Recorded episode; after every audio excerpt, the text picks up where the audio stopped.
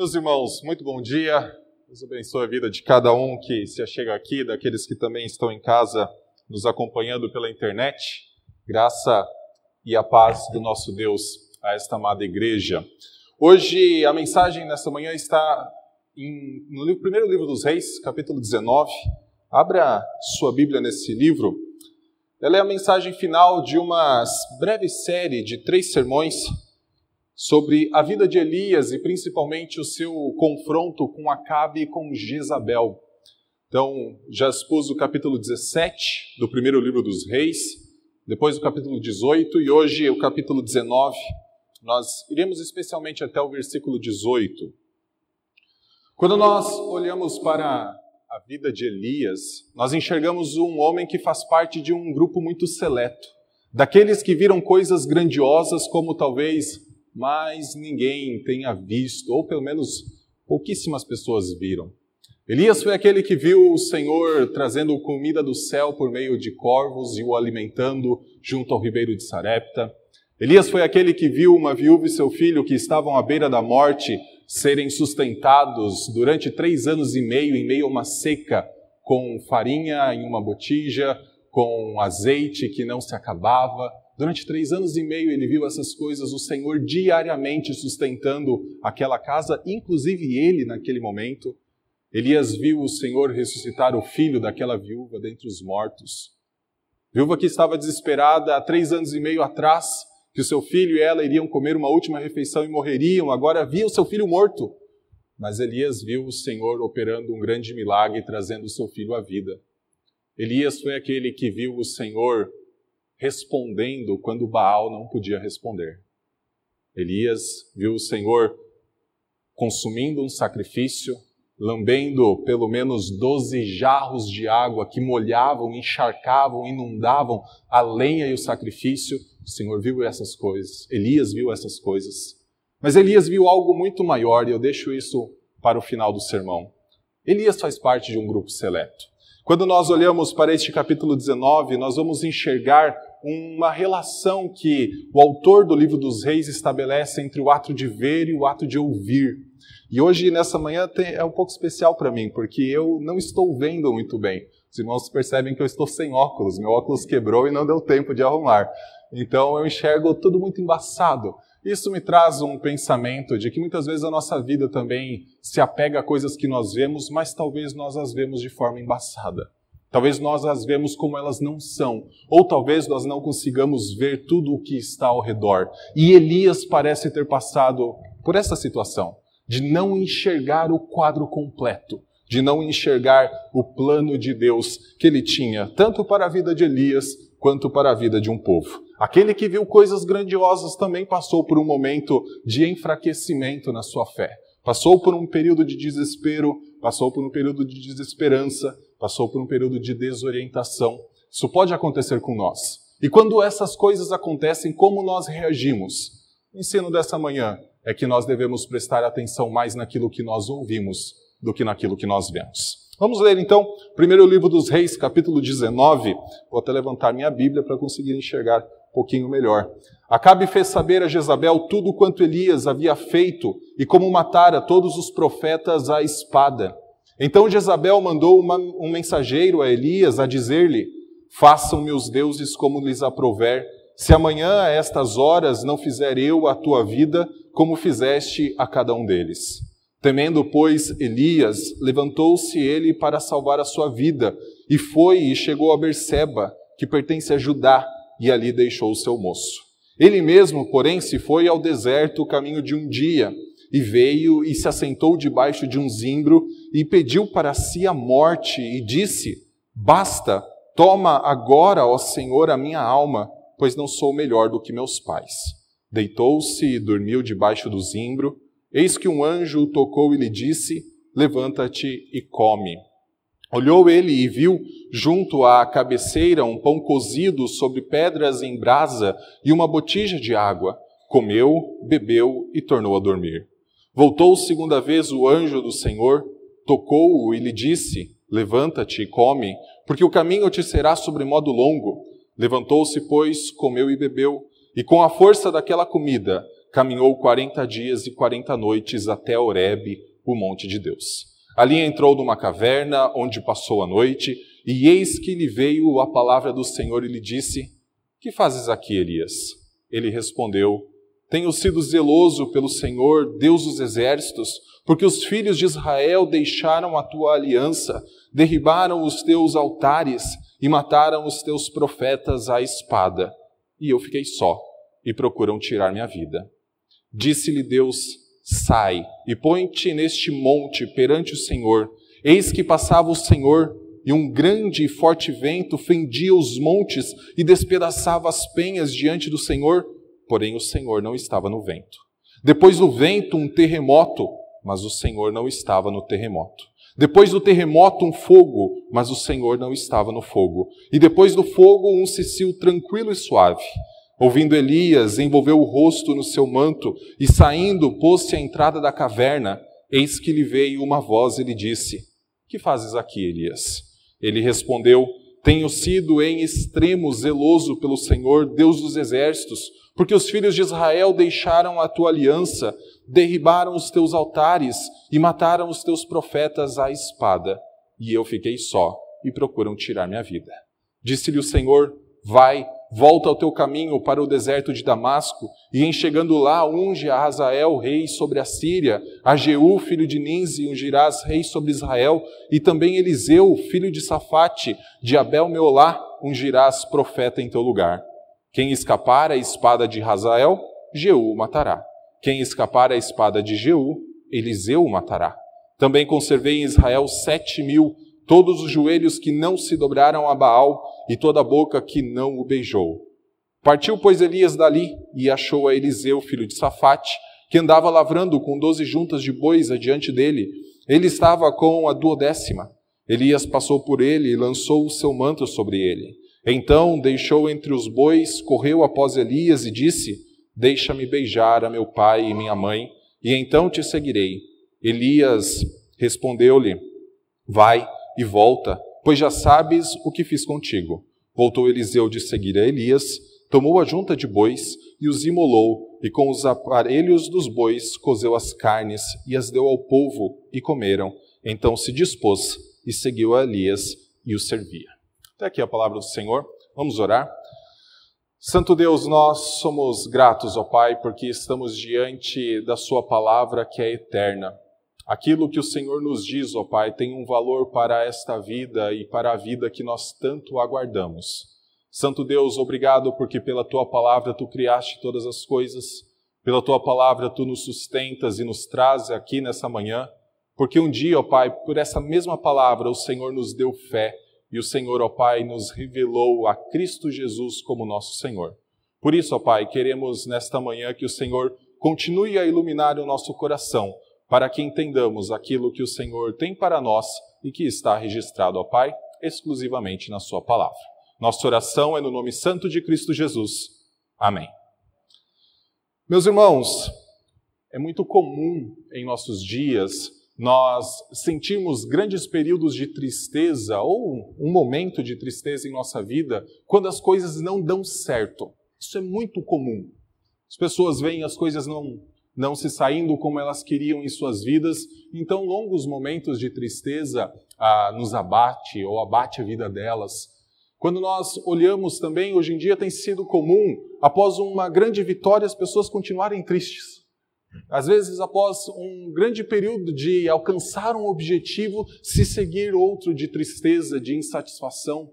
Quantas pessoas não alcançam a independência financeira e ainda assim parece que não têm tudo o que precisam, enxergam as coisas que sempre desejavam ao seu alcance e ainda assim parecem viver como se nada disso tivesse sentido, ou se pelo menos com uma tristeza, como se nada daquilo ali trouxesse alegria ao seu coração.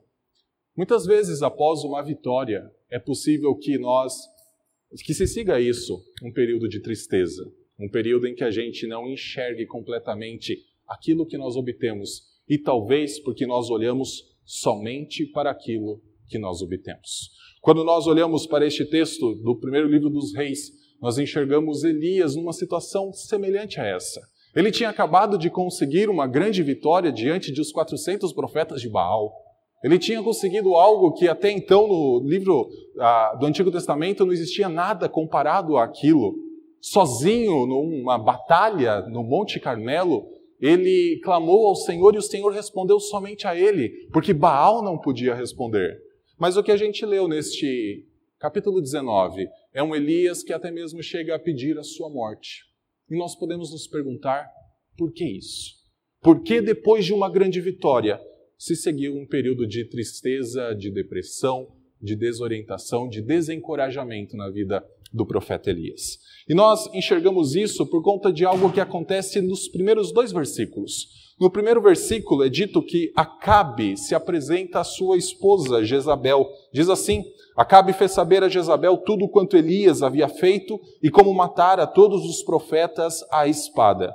Então Jezabel mandou um mensageiro a Elias a dizer-lhe: Façam-me os deuses como lhes aprouver, se amanhã, a estas horas, não fizer eu a tua vida como fizeste a cada um deles. E a primeira coisa que nós vemos é que Jezabel ouviu aquilo que Acabe viu. É isso que a gente tem nesses dois primeiros versículos, especial no versículo 1. Jezabel está ouvindo o relato de Acabe que Acabe tinha testemunhado.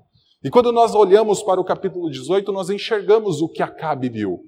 É dito que quando o Senhor envia Elias de volta a Acabe, Elias já se apresentara nesse momento duas vezes ao rei de Israel, o Senhor envia Elias para que ah, Elias reunisse os 400 profetas de Baal naquele Monte Carmelo, mas Acabe deveria estar presente. Elias se apresenta pouco antes desse episódio diante de Acabe e dá as ordens para Acabe reunir todos os profetas de Baal e de Azerá, e por algum motivo os profetas de Azerá não aparecem na história, e a gente começa a entender que os profetas de Azerá são alimentados na mesa de Jezabel, e sobre eles quem tem autoridade é Jezabel, e a gente começa a ver que dentro do reino de Acabe, Acabe não tem tanta autoridade assim, tanto é que aqui a gente parece encontrar um relato Parece alguém prestando contas a outra pessoa. E é Acabe prestando contas a Jezabel. E isso tudo por conta das alianças que Acabe sempre fez em, suas vidas, em sua vida. Uma das alianças que ele fez foi justamente o seu casamento. Quando Acabe se casou com Jezabel, talvez não tivesse toda a ideia de um amor envolvido, de paixão à primeira vista. É mais provável que Acabe se casou com a sua esposa, justamente para fortalecer a sua aliança militar, ter um exército mais poderoso, ter aliados em outros povos. Afinal, Jezabel era dos Sidônios, lá perto da Fenícia. Então nós enxergamos que Acabe parece não ter um controle do seu reino. E aqui ele está prestando contas a Jezabel. E quando ele está prestando contas, ele fala a respeito daquilo que ele viu. E o que ele viu, tem muitas coisas que ele viu. Não foi apenas uma. Ele viu os profetas de Baal se cortando, tentando ressuscitar o seu Deus, afinal eles acreditavam que durante um longo período de seca Baal pudesse estar morto, então eles se cortavam, derramavam sangue em favor daquele falso Deus para que ele ressuscitasse dentre os mortos e os respondesse. Acabe viu isso. Acabe viu Elias chamando o povo e Elias exortando o povo, falando: se Baal é Deus, sigam-no. Mas se é o Senhor o Deus, sigam a Ele. Quando nós olhamos para o que Acabe viu, ele viu muitas coisas. Ele viu Elias derramando jarros, mandando derramar jarros de água sobre ah, o altar que ele havia reconstruído, com doze pedras simbolizando as tribos de Israel. Acabe viu todas essas coisas viu fogo descendo do Senhor e consumindo o sacrifício e a lenha. É tudo isso que Acabe está contando para Jezabel. Mas quando nós olhamos para o versículo 1, parece que apenas um ponto chama a atenção. E aqui, é claro, é o narrador que está contando para nós. Mas provavelmente ele relata isso porque talvez tenha sido somente isso que chamou a atenção de Jezabel. Olhe de novo para o versículo 1. Acabe fez saber a Jezabel tudo quanto Elias havia feito e como matara todos os profetas à espada. De tudo o que Elias fez, de tudo o que Acabe viu, apenas uma informação é importante para Jezabel: como ele matou os profetas de Acabe. Teria sido talvez a oportunidade de Acabe reconhecer que existe apenas um único Senhor. Se foi aquilo que ele viu, tudo o que ele enxergou, o que aconteceu no Monte Carmelo, talvez seria o momento de Acabe falar realmente quem é o Senhor. Talvez ele tenha falado quem é o Senhor, mas não com a mesma ênfase que se esperava. Talvez ele tenha falado que fogo veio do céu quando Elias clamou ao Senhor e respondeu às suas preces. Talvez ele tenha falado da chuva, que no final do capítulo 18 é dito que depois de três anos e meio o Senhor enviou chuva, como Elias tinha falado para Acabe. Mas o texto está preocupado em dizer qual é a reação de Jezabel. E de tudo o que Acabe talvez tenha contado para ela, o que Jezabel ouviu, ou o que Jezabel prestou a sua atenção, é que Elias havia matado os profetas de Baal. Essa é a única informação que nós temos especificada, destacada para nós. Então, diante disso, a partir do versículo 2 é dito que ela manda mensageiros para falar com Elias. E quando nós olhamos ela enviando mensageiros, é para dizer: Elias, amanhã, no mesmo horário que eu recebi essa mensagem, no mesmo horário que se chegou todos esses relatos a mim, se não acontecer a mesma coisa que você fez aos profetas de Baal, que os deuses me punam. Não há nenhuma mudança no cenário de Israel. E a começar pelo rei. A expectativa é que o primeiro a reagir a todos os profetas fosse o rei. Os profetas, muitas vezes, é bem interessante, eles são chamados mais para falar aos reis do que ao povo. Afinal, são os reis os responsáveis, eram os responsáveis naquela época por pastorearem, por cuidarem, por julgarem a causa do povo. Mas aqui nós vemos um rei que parece que não fez nenhuma diferença aquilo que ele viu.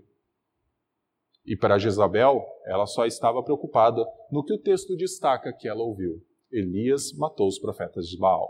E por isso, ela diz que a mesma sentença seria derramada sobre a vida de Elias. Jezabel está ouvindo aquilo que Acabe tinha visto. Segundo momento, a partir do versículo 3, nós temos Elias vendo aquilo que ele tinha ouvido. Versículo 3 fala o seguinte: Temendo, pois, Elias, levantou-se para salvar sua vida, se foi e chegou a Berseba, que pertence a Judá, e ali deixou o seu moço. Ele mesmo, porém, se foi ao deserto, caminho de um dia, e veio e se assentou debaixo de um zimbro, e pediu para si a morte, e disse: Basta, toma agora, ó Senhor, a minha alma, pois não sou melhor do que meus pais. Elias recebe aquele mensageiro e a mensagem que ele carrega, e o texto fala, a partir do versículo 3, que Elias temeu e se levantou. No hebraico tem uma pequena expressão que vem acompanhada a esse ato de Elias temer e se levantar. É a expressão viu. Elias viu, temeu e se levantou. E eu fiquei me perguntando, quando estava preparando esse sermão, o que Elias tinha visto. Elias tinha visto um mensageiro diante dele trazendo uma mensagem, mas não é o mensageiro que traz medo a ele. Afinal, os mensageiros não traziam a morte junto com os eles podiam trazer a mensagem de morte, mas os mensageiros em si não matavam ninguém. Então não é isso que Elias temeu no primeiro momento, que ele viu e temeu. O que Elias viu e temeu? Ele viu o que vem acompanhado com essa mensagem. Afinal, essa mensagem vem da corte de Israel, essa mensagem veio da principal casa, daqueles que precisavam pastorear o povo, daqueles que precisavam ter o cuidado pelo que o povo ia fazer, pelo menos a ideia do rei Acabe. Ele está recebendo uma mensagem da rainha desse rei que está ameaçando a sua morte. E Elias tinha acabado de passar pela grande vitória da sua vida. E talvez ele tenha se sentado depois dessa vitória, recebido essa mensagem e perguntado: do que valeu tudo aquilo? O povo até mesmo seguiu Elias naquele Monte Carmelo. Mas será que aquela seguir Elias, matar os profetas de Baal, começar parece uma mudança, dizer que só o Senhor é Deus tinha sido apenas aparência? O que Elias viu? É interessante se os irmãos olharem para o capítulo 18, versículo 46, um texto logo anterior a este capítulo 19, 18:46 fala que a mão do Senhor veio sobre Elias, o qual cingiu os lombos e correu adiante de Acabe até a entrada de Jezreel. Quando a gente olha para Elias passando à frente do rei, eles estavam lá no Monte Carmelo. Elias passando à frente do rei e chegando a Jezreel, uma cidade importante, não era a capital, a capital era Samaria, mas era a capital, era a cidade onde ficava o palácio, alguns vão dizer o palácio de verão do rei Acabe. Ele chegando a essa cidade importante de Israel, à frente do rei, talvez seria como o anúncio de uma vitória que havia acontecido no Monte Carmelo.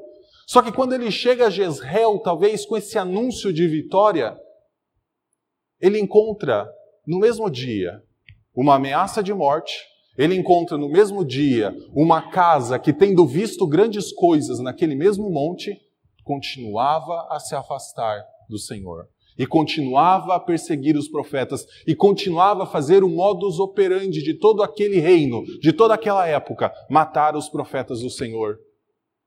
Lembram-se que quando Elias foi, ah, recebeu a ordem do Senhor para se apresentar a Acabe, primeiro ele se encontrou com um homem chamado Obadias?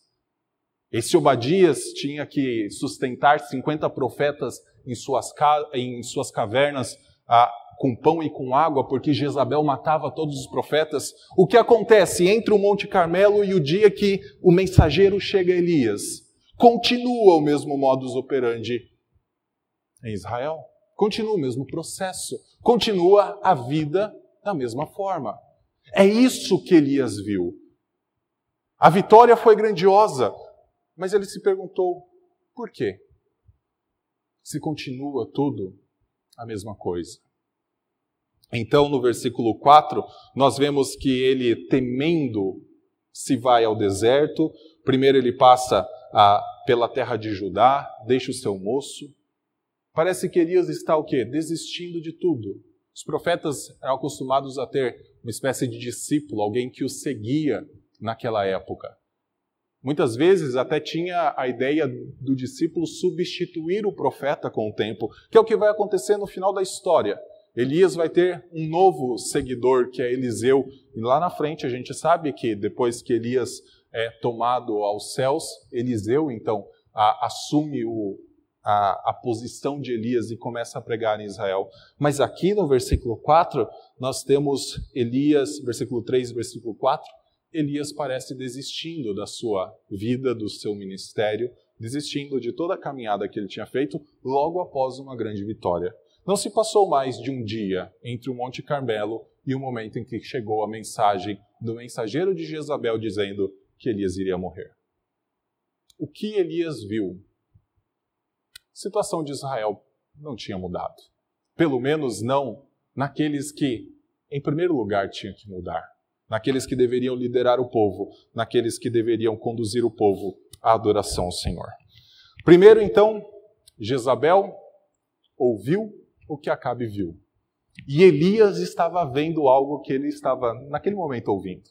Segundo lugar, ah, em terceiro lugar, nós temos a partir do versículo 5, então, Elias vendo as coisas parcialmente. E essa é a ideia que nós temos a partir do versículo 5 até o versículo 8. Elias tem uma visão de algumas coisas, elas são parciais, mas ela ajuda ele a caminhar. Versículo 5 diz: Deitou-se, dormiu debaixo do zimbro, eis que um anjo tocou e lhe disse: Levanta-te e come. Olhou ele e viu junto à cabeceira um pão cozido sobre as pedras em brasa e uma botija de água. Comeu, bebeu e tornou a dormir. Voltou segunda vez o anjo do Senhor, tocou-o e lhe disse: Levanta-te e come, porque o caminho te será sobremodo longo. Levantou-se, pois, comeu e bebeu, e com a força daquela comida caminhou quarenta dias e quarenta noites até Horebe, o monte de Deus. Eu acho muito interessante esse texto, porque ele parece revelar algo que Deus já tinha feito na vida de Elias.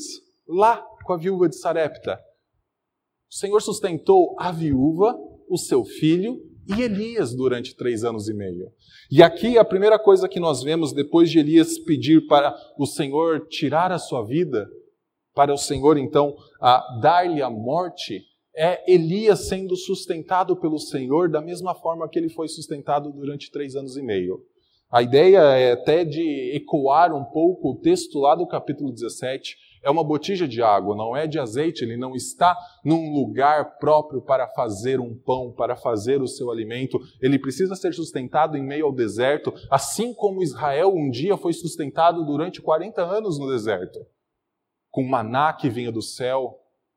O Senhor sustentando um povo durante uma travessia que era para ser de 11 dias, mas durou 40 anos pela rebeldia do próprio povo. Mas aqui nós vemos Elias enxergando que a situação não tinha mudado, então sendo sustentado pelo Senhor. E eu chamo a atenção porque é um anjo que mostra para ele o que está acontecendo ali. E no versículo 6 a gente vê novamente a ideia do olhar e ver. Versículo 6 fala, fala, olhou ele e viu, junto à cabeceira, um pão cozido sobre pedras em brasa e uma botija de água. Comeu, bebeu e tomou ao dormir. Elias continua vendo. E aqui o que ele vê é a provisão de Deus diária para a vida dele. Depois o anjo vai dizer no versículo 7 que ele precisava comer mais uma vez, porque ele precisava fazer uma jornada de 40 dias até Horebe. Então nós vemos que é possível, tanto em nossa caminhada, nós enxergarmos os dois aspectos da vida. Tanto o aspecto das coisas que não estão indo bem ou não da forma como nós esperávamos, que é o que Elias viu quando ele recebeu a mensagem de Jezabel. Ele viu que as coisas não tinham mudado. E a grande expectativa de Elias, desde o princípio, é que a sua pregação, e é tudo o que a gente faz quando nós pregamos, quando qualquer pessoa ensina o evangelho, é que ela quer ver mudança, ela espera que as pessoas aprendam, ela espera que as pessoas reconheçam a Cristo. E quando nós vemos Elias pregando a Acabe, a mesma situação tinha. Era necessário, ele esperava que houvesse a mudança. Mas então ele não a enxerga. É possível que nós vejamos esse aspecto negativo dessa existência. É possível que nós enxergamos que as coisas não vão como nós esperávamos. Mas nós, que conhecemos a Cristo Jesus, também precisamos enxergar, digamos, o outro lado. Precisamos enxergar também a provisão diária e constante do Senhor, que motiva a ir numa jornada de 40 dias, é claro, aqui de forma completamente especial. E é isso que nós precisamos entender em nossa mente, em, nossa, em nossas vidas. O Senhor age de maneira sobrenatural. Nosso Senhor, ele não age apenas nas coisas simples da vida, como tem se tornado tão comum falar. Ele age dessa forma, mas o nosso Senhor continua sendo sobrenatural. Ele continua a fazer coisas que nós muitas vezes não vamos entender completamente. E aqui nós vemos Elias sendo sustentado por uma comida que durou 40 dias, até ele chegar ao monte do Senhor. A partir do versículo 9, nós temos mais ou menos uma visão de Elias. Só que agora é uma visão que ele tem a respeito de si mesmo e a respeito do povo. E aqui a gente tem uma visão que não é completamente correta. Partir do versículo 9, nós vemos então Elias sendo confrontado pelo Senhor no monte de Deus, lá no Monte Horebe. E eu já explico o que é esse Monte Horebe. Versículo 9 fala: Ali entrou numa caverna, onde passou a noite, e lhe veio a palavra do Senhor e lhe disse: Que fazes aqui, Elias? Ele respondeu: tenho sido zeloso pelo Senhor Deus dos exércitos, porque os filhos de Israel deixaram a tua aliança, derribaram os teus altares e mataram os teus profetas à espada, e eu fiquei só, e procuram tirar-me a vida. Elias chega a Horebe e ele é confrontado pelo Senhor sobre o que ele está fazendo ali.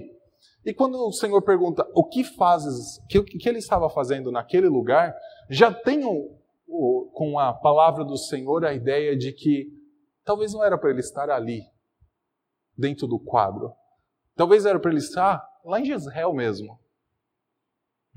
É claro, os caminhos de Deus muitas vezes a gente não consegue compreender. Na sua soberania era para Elias estar ali. Na sua soberania era para Elias estar passando por aquele momento de dificuldade.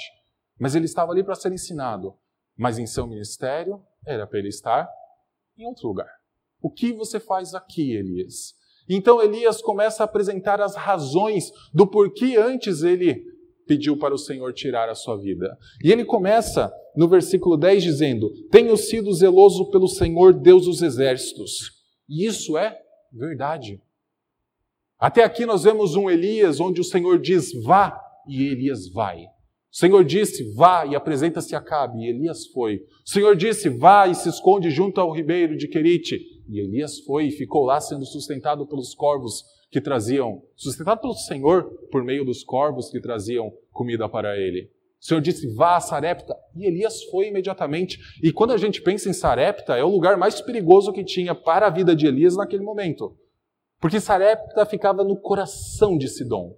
ficava na terra de Jezabel, ficava onde a Baal era mais adorado do que propriamente Israel. Era o lugar mais perigoso de todos. E Elias foi.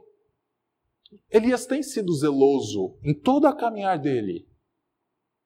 Só que, ainda assim, apesar dele enxergar a sua vida da forma correta, ele não parece enxergar a completude do que está ao redor dele.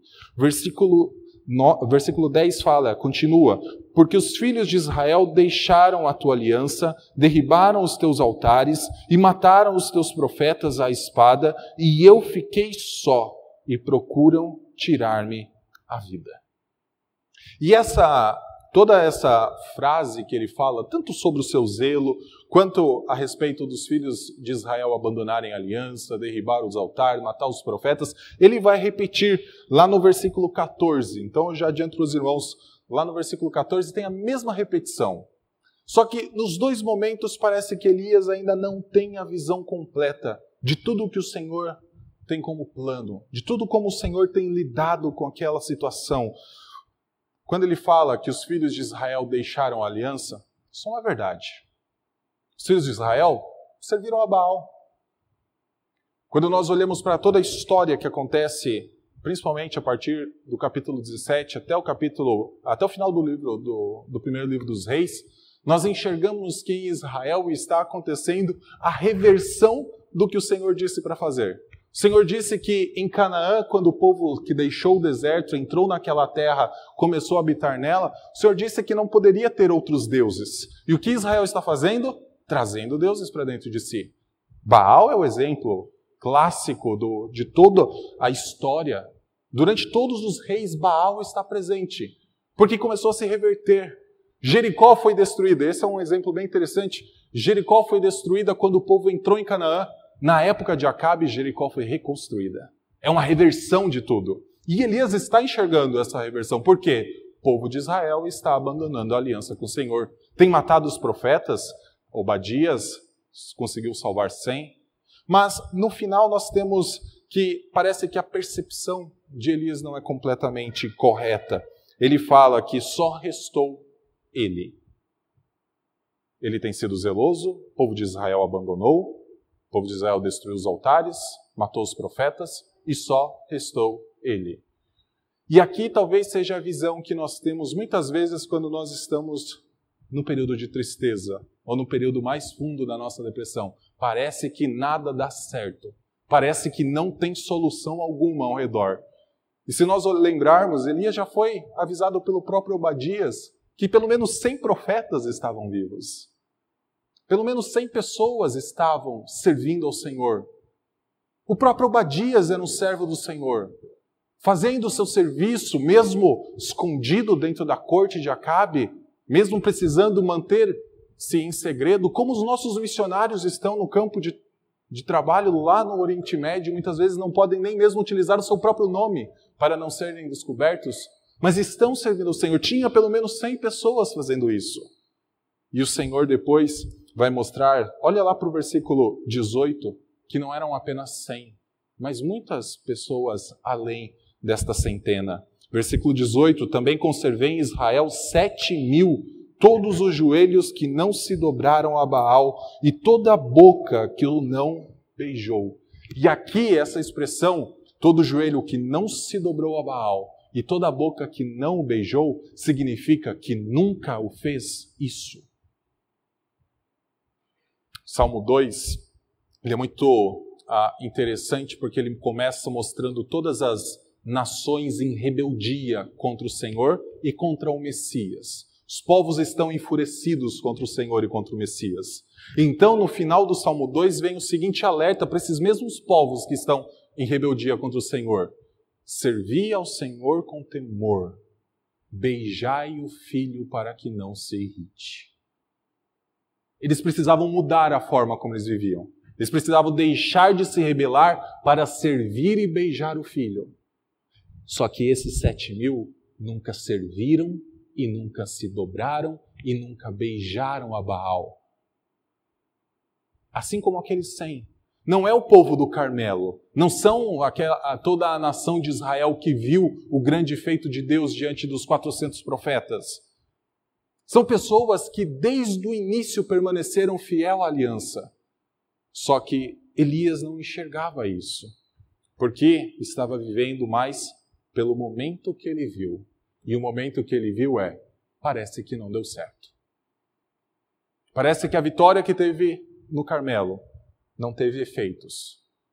Mas será que este era o efeito que o Senhor estava esperando? Lembre-se, um profeta, eu falei isso no meu primeiro sermão. Um profeta ele é chamado para muitas vezes viver em sua própria pele aquilo que o Senhor espera que o povo viva. Os profetas, eles se acorrentavam muitas vezes para dizer que o povo iria para o exílio. Se despiam de suas roupas para mostrar a vergonha que o povo judeu ia passar por conta de ter abandonado o Senhor.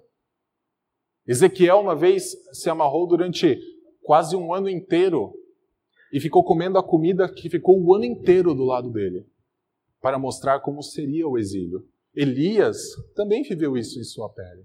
E talvez o que ele esperava, talvez fosse a expectativa mais dele. Mas o que o Senhor tinha era esses sete mil. Que o Senhor tinha era o Obadias. Que o Senhor tinha em mente era o próprio Elias. E é isso que a gente está vendo acontecendo aqui. O Senhor está recuperando o seu profeta. Infelizmente, muitos que leem esse texto, principalmente aqueles de linha liberal, vão dizer que Elias se afastou, Elias foi rejeitado pelo Senhor e por isso passou seu manto para Eliseu e Eliseu então assumiu o seu ofício. Mas não é nada disso. Senhor está recuperando o seu profeta. Primeiro, mostrando que é o Senhor que o sustenta diariamente, como ele fez quando o anjo apontou a comida. Depois, o Senhor está mostrando isso de uma forma sobrenatural, que talvez ninguém mais experimentou na vida. Versículo, a partir do versículo 11, nós vamos ter então o Senhor diante de toda a argumentação de Elias, mostrando algo que muitos sempre esperaram ouvir. Versículo 11 diz: Disse-lhe Deus: Sai e põe-te neste monte perante o Senhor. Eis que passava o Senhor e um grande forte vento fendia os montes e despedaçava as penhas diante do Senhor, porém o Senhor não estava no vento. Depois do vento, um terremoto, mas o Senhor não estava no terremoto. Depois do terremoto, um fogo, mas o Senhor não estava no fogo. E depois do fogo, um cicio tranquilo e suave. Ouvindo Elias, envolveu o rosto no seu manto e, saindo, pôs-se à entrada da caverna. Eis que lhe veio uma voz e lhe disse: Que fazes aqui, Elias? Mesma pergunta que já foi feita: Que fazes aqui, Elias? Quando nós olhamos para essa que a gente chama de teofonia, uma manifestação visível daquilo que o Senhor, uma manifestação visível do Senhor, nós precisamos lembrar do lugar onde Elias está, e a gente viu lá no versículo 8 que esse lugar é Horebe, o monte de Deus, que é a mesma região do monte Sinai, que é no mesmo local onde um dia Moisés subiu. E nós lemos neste texto, nessa, nesta manhã, em nossa liturgia, a Êxodo, capítulo 19, que mostra que no terceiro dia de preparação para subir o monte, a, Moisés estava preparando o povo, então começou-se a ouvir relâmpagos, Começou a se ouvir uma voz de trombeta, começou a se ouvir um barulho, o monte começou a fumegar. Isso é mesmo bem parecido com o que acontece com Isaías no capítulo 6, que Isaías vê um alto e sublime trono, então ele vê o templo ah, se comovendo, né, como se fosse um terremoto. Isso acontece quando o Senhor ah, se manifesta de uma maneira visível. E nós olhamos para esse texto e nós enxergamos todas as coisas que poderiam ser vistas. Primeiro é dito que ah, o Senhor ah, passou perante ele, então veio um terremoto. Ali, primeiro um grande vento, depois veio um terremoto e depois fogo. Tudo coisas para se ver. Tudo coisas pontuais para se ver. Mas o texto sempre fala: e o Senhor não estava no terremoto, mas o Senhor não estava no vento mas o Senhor não estava no fogo. E então vem o final do versículo 12. Então houve um cicio tranquilo e suave. E daí vem o versículo 13: ouvindo Elias. pôs-se à entrada da caverna, tirou o manto. Elias não viu nada daquilo, só quando ele ouviu esse cicio suave. Deixa eu explicar rapidamente o que é esse cicio suave. Esse é um texto muito difícil de ser traduzido, porque as palavras que se encontram aqui se encontram apenas uma, duas vezes no restante de todo o Antigo Testamento. E às vezes se encontram de maneira um pouco diferente. Aqui, a ideia que está traduzida é de uma brisa, como se fosse um sopro, como se fosse um falar manso. Só que à luz de tudo o que o Senhor revelou em toda a história, quando ele tem essa, essa teofania, essa sua manifestação visível, nunca parece que a voz do Senhor é um sopro suave, uma brisa. A voz do Senhor sempre é estrondosa, ela é sempre comparada com trovões. Aqui a ideia de uma voz retumbante e estrondosa. Era isso que Elias precisava ouvir. Elias precisava ouvir algo que apontasse para além do que ele estava vendo ao seu redor. Sim, o Senhor pode falar por meio de um cecil tranquilo e suave. O Senhor pode falar de uma maneira mais simples. Mas o Senhor também pode falar de uma maneira grandiosa. E é assim que ele tem operado ao longo de toda a história. Afinal, dizer haja luz e houve luz não é um cecil suave.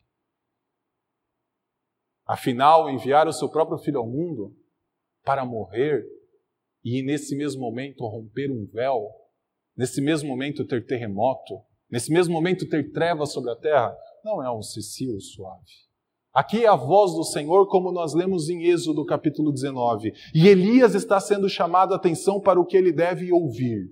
E o que ele deve ouvir é o plano que o Senhor tem para Israel e o plano que o Senhor tem para a vida dele.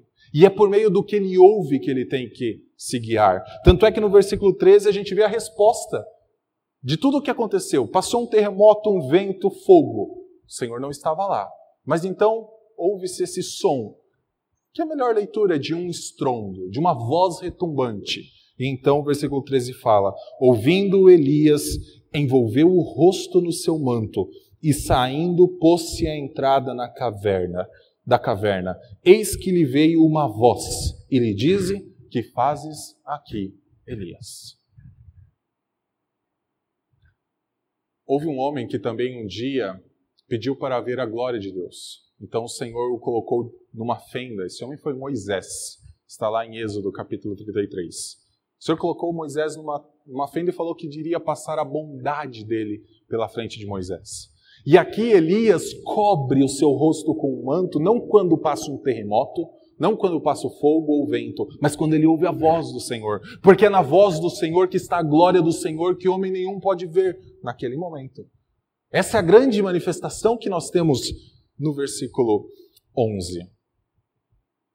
Essa é a grande. É uma voz que o povo de Israel um dia temeu ouvir e falou: Moisés, vai você ouvir essa voz. Tudo o que o Senhor falar, nós faremos, mas não deixe nós ouvirmos essa voz. É o que Elias está fazendo aqui. Ele está diante da glória do Senhor. E o Senhor revela a sua glória ao seu profeta, porque o Senhor tem um plano para ele.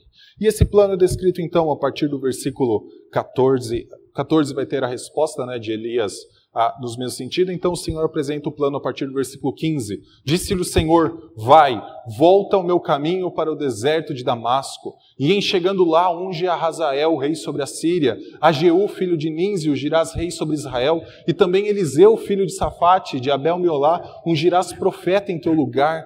Quem escapar à espada de Hazael, Jeú matará. Quem escapar à espada de Jeú, Eliseu matará. Também conservei em Israel sete mil, todos os joelhos que não se dobraram a Baal e toda a boca que não beijou. O que o Senhor está mostrando a Elias? Plano. Tudo é parte do plano de Deus até aqui. Em todas as situações, até mesmo no momento difícil que Elias passou, é o plano do Senhor. O Senhor trocaria Acabe. Acabe não seria mais rei de Israel, seria Jeú. O Senhor usaria até uma outra nação, Hazael, para disciplinar o seu próprio povo. Que escapar de Hazael, Jeú matará. O que escapar de Jeú, Eliseu matará. É o plano do Senhor. E muitas vezes o plano do Senhor, em alguns momentos da história, é de juízo. Isso tem que ficar também em nossa mente. Para Israel, uma vez que Elias viu que a situação não tinha mudado, se seguiria juízo. Um dia, este reino de Acabe não existiria mais. 722 a.C., a cidade de Samaria foi destruída. O reino do norte de Israel não existiu mais e nunca mais existiu. Mas Elias tinha que voltar. Não era para ele estar ali. O que você está fazendo aqui, Elias? Como que Elias volta? Mediante a palavra do Senhor. Quando nós olhamos para este texto, nós enxergamos esta relação entre ver e ouvir. E muitas vezes, como nós lemos na nossa liturgia, nós estamos mais atentos àquilo que nós vemos do que àquilo que nós ouvimos. Mas deveria ser o contrário. Como diz 2 Coríntios capítulo 4, versículo 18, nós não atentamos para as coisas que nós vemos, mas sim para as que nós não vemos. Porque as que nós vemos são temporais. Qualquer coisa que exista na nossa realidade hoje, nesse momento, ela cessa, ela acaba. Ela pode ter a duração de um segundo, como talvez o piscar de uma lâmpada quando dá uma chuva mais forte.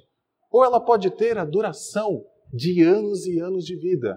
Como Paulo, quando escreveu aquele texto, que ficou pelo menos cerca de 30 anos passando por tribulação. Mas ainda assim, é temporal.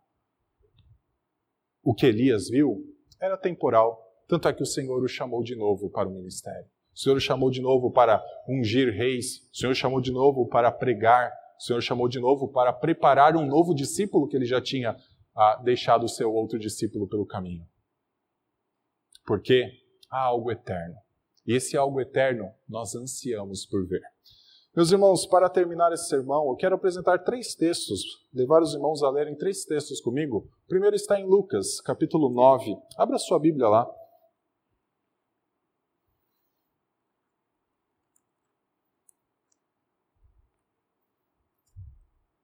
Lucas, capítulo 9, a partir do versículo 28.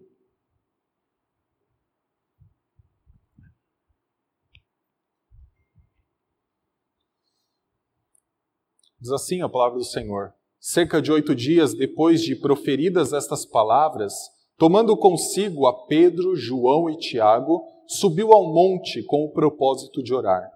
E aconteceu que, enquanto ele orava, a aparência do seu rosto se transfigurou e suas vestes resplandeceram de brancura.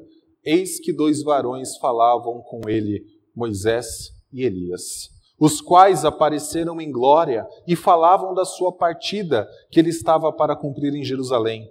Pedro e seus companheiros achavam-se premidos de sono, mas conservando-se acordados, viram a sua glória e os dois varões que com ele estavam. Houve um momento em que Jesus Cristo chamou ah, aqueles discípulos que sempre são retratados como um pouco mais próximos a ele, que é Pedro, João e Tiago, para subir ao monte. E ali é dito que o rosto do nosso Senhor resplandeceu, as suas vestes resplandeceram. Mas tem dois homens ali que aparecem na mesma imagem. Um deles é Moisés e o outro é Elias. E muitas vezes nós ficamos prestando atenção no que os discípulos viram. E os discípulos viram a glória do Senhor Jesus Cristo. Mas há algo especial para Moisés e para Elias ali. Eles também estavam vendo aquele rosto. Eles também estavam vendo aquelas vestes resplandecendo. Era especial para eles. Afinal, um dia Moisés foi impedido de entrar em Canaã. Ele só pôde ver uma parte dela. Ele morreu sobre um monte e nunca entrou na terra que o Senhor tinha prometido ao seu povo. Elias passou por um momento em que parece que ele nunca viu a glória de Deus, ele não via as coisas parecendo ter o resultado que eles esperavam, mas agora ele estava contemplando junto com Pedro, Tiago, João e com Moisés algo que mais ninguém além desses contemplou. Mas um dia irá contemplar. E é por isso que eu peço para abrir em 1 Coríntios, capítulo 13. Abra lá, 1 Coríntios 13. E depois, os irmãos quiserem adiantar um pouquinho, Apocalipse, capítulo 22. Mas primeiro, 1 Coríntios 13. Olha o que Paulo fala naquele texto que nós conhecemos muito, né? O amor é o dom supremo destes todos, né, da fé, da esperança, o amor é o maior de todos. Mas Paulo fala algo muito interessante também no versículo 10. Quando, porém, vier o que é perfeito, então o que é em parte será aniquilado. O que é temporal não existirá mais. É isso que Paulo está falando. que nós vemos hoje pode trazer preocupação, um dia não vai mais trazer. Um dia será aniquilado. Quando eu era menino, falava como menino, sentia como menino, pensava como menino. Quando cheguei a ser homem, desisti das coisas próprias de menino, porque agora vemos como em espelho, obscuramente. Então veremos face a face. Agora conheço em parte, então conhecerei como também sou conhecido. Olha que palavras são essas. Primeiro, o Senhor nos ensina que, por enquanto, vemos coisas que são parciais, que são temporais, mas que serão aniquiladas. Mas o Senhor promete que, enquanto nós vemos como em espelho, obscuramente, não é a imagem perfeita, não é a visão completa, mas um dia nós veremos face a face. E ele fala que hoje nós não conhecemos, mas um dia nós conheceremos como nós somos conhecidos. Pergunta que eu faço é: como Deus conhece você? Por completo. Um dia nós veremos o quadro todo por completo. E esse quadro todo está representado por Apocalipse capítulo 22, versículos 1 em diante.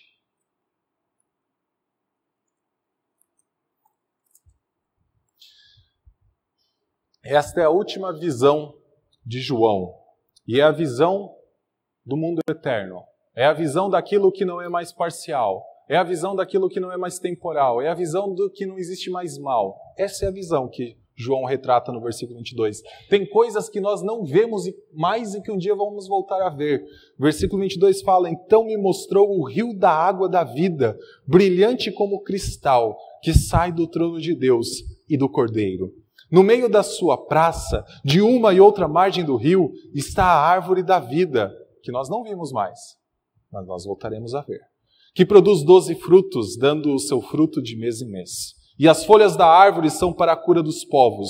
Nunca mais haverá qualquer maldição. Nela estará o trono de Deus e do Cordeiro. Os seus servos o servirão, contemplarão a sua face, e na sua fronte está o nome dele. Então já não haverá noite, não precisam deles da luz de candeia, nem da luz do sol, porque o Senhor Deus brilhará sobre eles e reinarão pelos séculos dos séculos. O problema em Israel era o rei Acabe. Um dia esse rei não existirá mais. Nenhum rei que se opõe ao Senhor existirá mais. O problema nosso são as nossas falhas, os nossos pecados. Um dia nós não teremos mais. Nosso problema é que às vezes as coisas parecem não dar certo um dia nada mais dará errado. Um dia nós contemplaremos a face do Cordeiro. Um dia que não existirá mais sol, uma linguagem aqui, que não existirá mais sol, mas há uma luz muito maior que o sol. Se hoje nada parece fugir do sol, um dia haverá uma luz que iluminará tudo e a visão será perfeita. É por esse dia que nós aguardamos. Fico imaginando o que Elias viu na face de Cristo, que Moisés e Elias viram naquele dia, naquele monte. Provavelmente eles viram a alegria que é indizível por completa. Provavelmente eles viram que nada pode nos afastar do amor de Deus por completo. Provavelmente eles viram a paz que excede todo entendimento por completo. Ali estava uma pequena antecipação do que nós viveremos. Mas como nós vamos viver enquanto isso não chegar?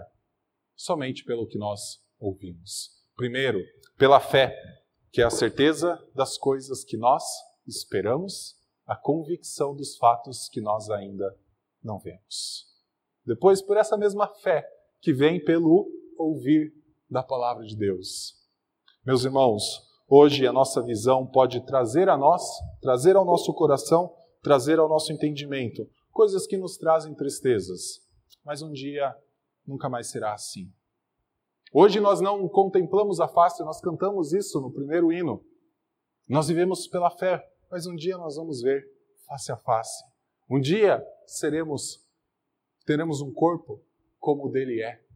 Meus irmãos, a nossa vida agora pode passar por baixos, como a vida de Elias, mas pela palavra de Deus, nós somos chamados a ansiar por esse momento em que contemplaremos a face do nosso Senhor.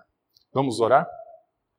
Santo Deus, nós te damos graças, ó Pai, pela Sua palavra. Obrigado, Senhor, porque tu tens cuidado de nós e tem nutrido a nossa esperança, a nossa fé, até o dia, ó Pai, em que nós viveremos diante do Senhor para todo sempre.